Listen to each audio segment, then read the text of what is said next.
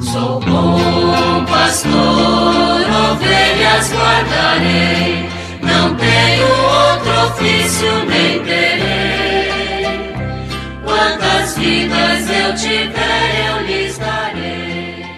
Muito bom dia, meus amados filhos e filhas, ouvintes de nossa querida Rádio Olinda. Nesta quarta-feira vamos dar continuidade ao nosso estudo do Catecismo da Igreja Católica. Estamos na terceira parte do Catecismo, tratando da vida em Cristo, e no capítulo terceiro, refletindo sobre a salvação de Deus, a lei e a graça. Continuemos com o estudo do quarto mandamento da lei de Deus. Estamos agora no número 2202, continuando a reflexão sobre a família no plano de Deus, natureza da família. E o texto nos diz o seguinte: um homem e uma mulher unidos em casamento formam com seus filhos uma família. Esta disposição precede todo reconhecimento por parte da autoridade pública. Impõe-se a si mesma e deve ser considerada como a referência normal em função da qual devem ser avaliadas as diversas formas de parentesco.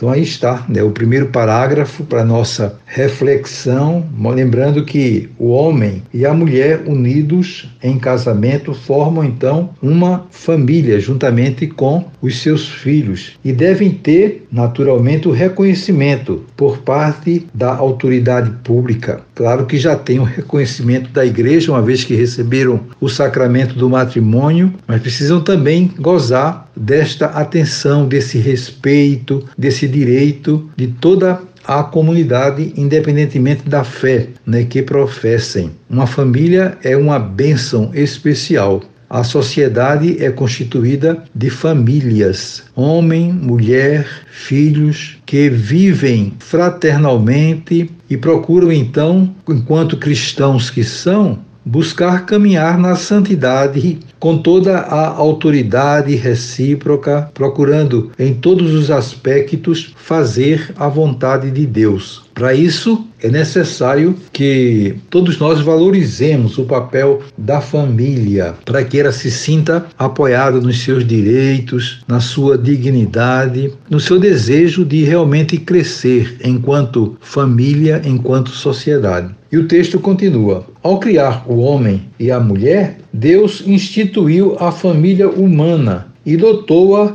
de sua constituição fundamental. Seus membros são pessoas iguais em dignidade. Para o bem comum de seus membros e da sociedade, a família implica uma diversidade de responsabilidades, de direitos e de deveres. Então, a família, sobretudo o casal, o pai e a mãe, né, tem uma série de direitos, mas também de deveres que devem ser mantidos, devem ser respeitados, devem ser reconhecidos. Eu gosto muito de lembrar sempre que o matrimônio é uma vocação, que, como qualquer outra vocação, exige do casal renúncias. Então, isso é algo normal.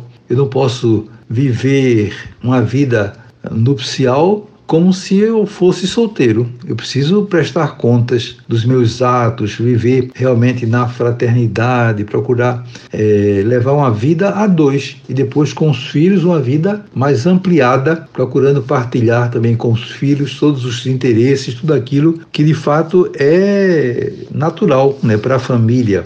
Isso é um sinal de maturidade né, que de fato alicerça a vida do lar, a vida da família, procurando fazer com que ela se desenvolva em todos os aspectos como verdadeiros filhos e filhas de Deus. Então que nós possamos nos apoiar, né, sobretudo na oração, é tão importante né, uma família que reza, porque essa unidade para oração, para reflexão, para o encontro com Deus, isso fortalece muito a vida do lar, a vida da família. Então, que nós procuremos trilhar esse caminho e seguramente vamos sentir cada vez mais a presença de Deus nas nossas casas, no nosso lar, no nosso ambiente familiar Tudo isso vai acarretar em bênçãos e graças muito especiais. Desejo a vocês todos um dia maravilhoso. Amanhã, se Deus quiser, voltaremos a nos encontrar e sobre todos e todas venham as bênçãos do Pai, do Filho e do Espírito Santo. Amém.